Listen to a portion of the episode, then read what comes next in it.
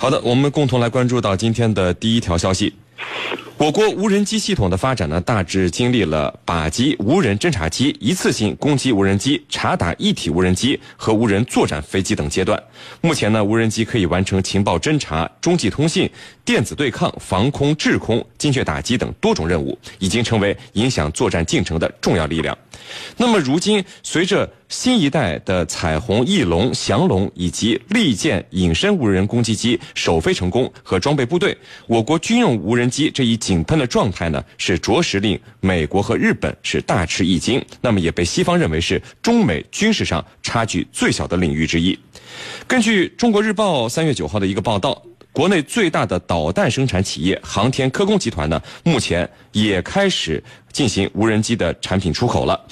这个航天科工呢，是成为第三家进入国际高端军用无人机市场厮杀的中国军工集团。那么，我国的三大军工集团无人机的研制出口，会不会带来一个同质化的竞争呢？我们一起来聊一聊这个消息。呃，袁教授，嗯，这次航天科工集团出口的是 WG。六百型无人机，那这种无人机据说能够携带 CM 五零二型这个反舰导弹，而且可以全天候飞行在八千到一万米高空。呃，那它是我们中国目前唯一的中高空高速插打一体无人机啊。呃，我们想知道的一点就是，首先这款无人机它和中航出口的像云影啊、翼龙以及航天科技集团出口的彩虹系列这些久已成名的无人机相比，呃，有着什么样的差别吗？好的。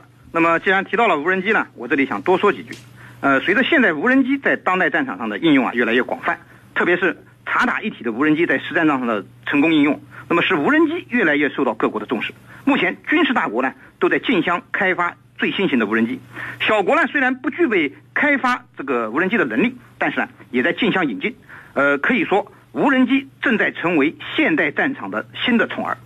那么目前我们中国无人机的发展呢，的确如您所说是井喷式的发展。具体来讲，我觉得有两大特点。第一呢是型号众多，门类齐全。目前我们知道的就有十多种型号，三十余款无人机。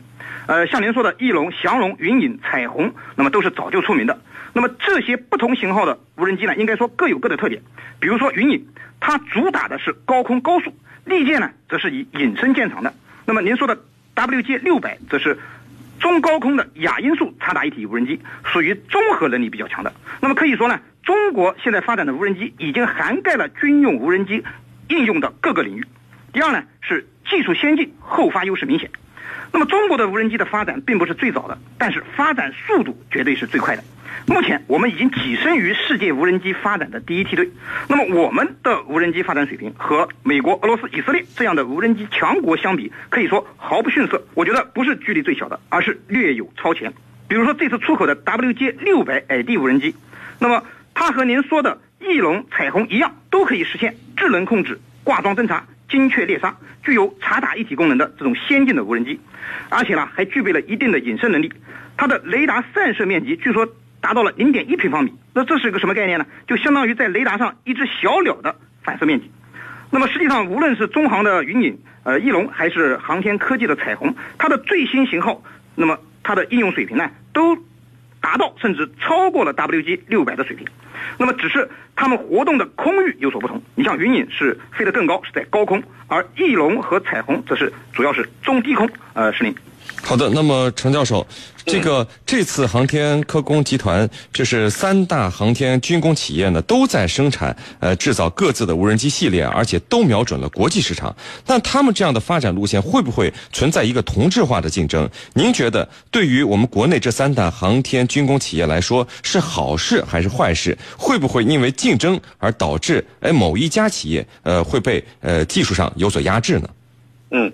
我觉得这种竞争态势啊，它是好事，绝对不是坏事。我们知道，呃，只有通过竞争，才能够优胜劣汰，才能够推陈出新，才能够促进更多的产品的研发。那么，因此呢，这种竞争它绝对不是坏事。那么，我们来看我们国家的这个无人机研发企业，刚才你提提到了，主要是这三家三大企业。那么，他们之间其实是各有千秋。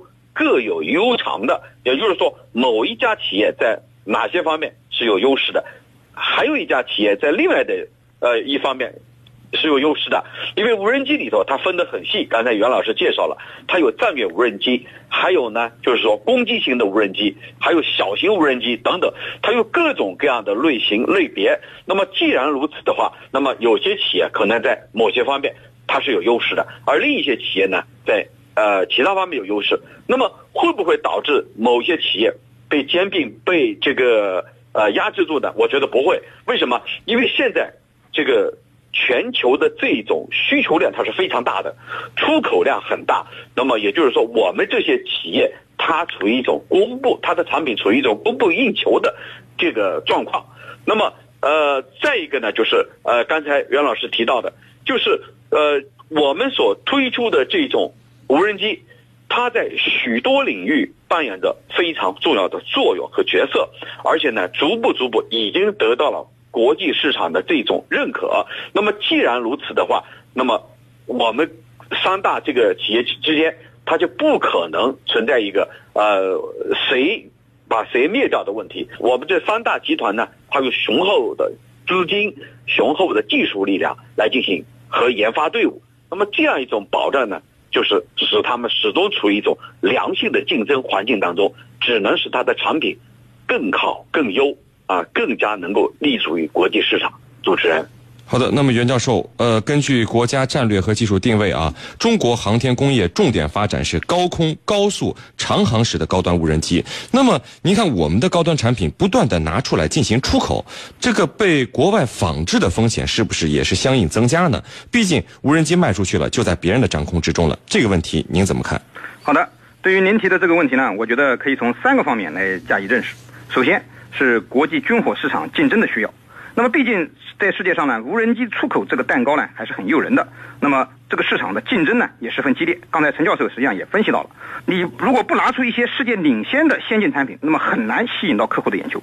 那么，中国无人机之所以能在世界军火市场上占有一席之地，那么和我们中国拿出的都是高端产品，毫不吝啬的出口我们的先进技术有很大的关系。那么，其次呢，无人机技术仍然在不断的发展之中。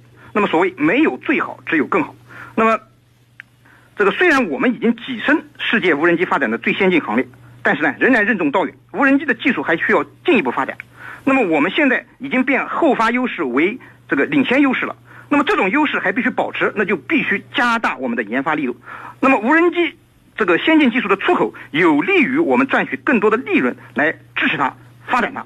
那么我们只要不断的保持这种发展的态势，那么即使现在出口的一些技术被别国仿制了，那么我们相对领先的优势仍然是可以保持的。最后呢，出口先进的无人机呢，还可以呃得到一些友好国家的这个呃传统友谊的巩固，那么有利于维护世界和平和地区稳定，对于我们拓展“一带一路”战略也是有帮助的。所以啊，即使是。有一些被仿制的风险，但是呢，总体而言利大于弊，我们何乐而不为呢？是您，陈教授啊，去年您看我在这个参加珠海航展的时候，曾经和翼龙无人机和彩虹系列无人机的总设计师当面交流过，呃，他们就说到，目前我国这高端无人机的水平、先进程度，真的是令很多国外的无人机专家都是瞠目结舌的。比如说，呃，现在比较流行的打击无人机就屏蔽无人机信号，而我们的无人机被屏蔽了信号以后，无人机自己可以。飞回来，而不会被拦阻迫降。那再比如说实战测试打运动目标，美国的无人机都没有办法打中这个高速运动目标，而我们很轻易就能把它打掉。那么您看啊，我们的军工企业为什么都在忙着出口，而不是优先去用这些无人机来改变我们解放军部队的一个作战模式呢？还是我们解放军部队其实也是在转变之中？呃，这个是不是一定要出口的问题？您又是怎么看的呢？